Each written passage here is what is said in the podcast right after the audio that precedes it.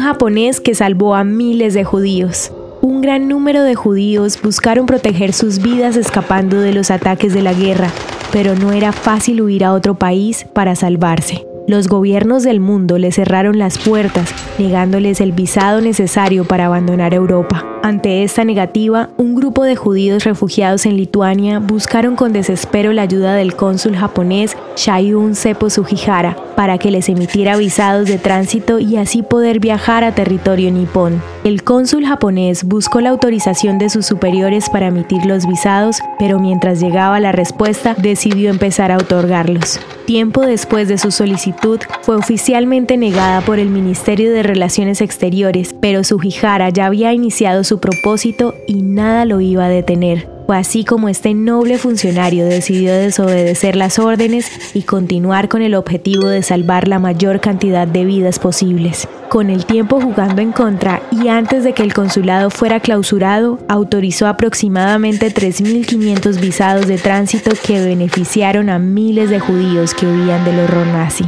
Sugihara regresó a Japón, fue despedido del servicio exterior y desde entonces tuvo que mantenerse haciendo trabajos ocasionales. Shayun Seppo Sugihara fue un rebelde a los ojos de sus superiores, pero a la vez fue un héroe para los judíos, quienes años más tarde le dieron el honor de ser recordado como justo de las naciones.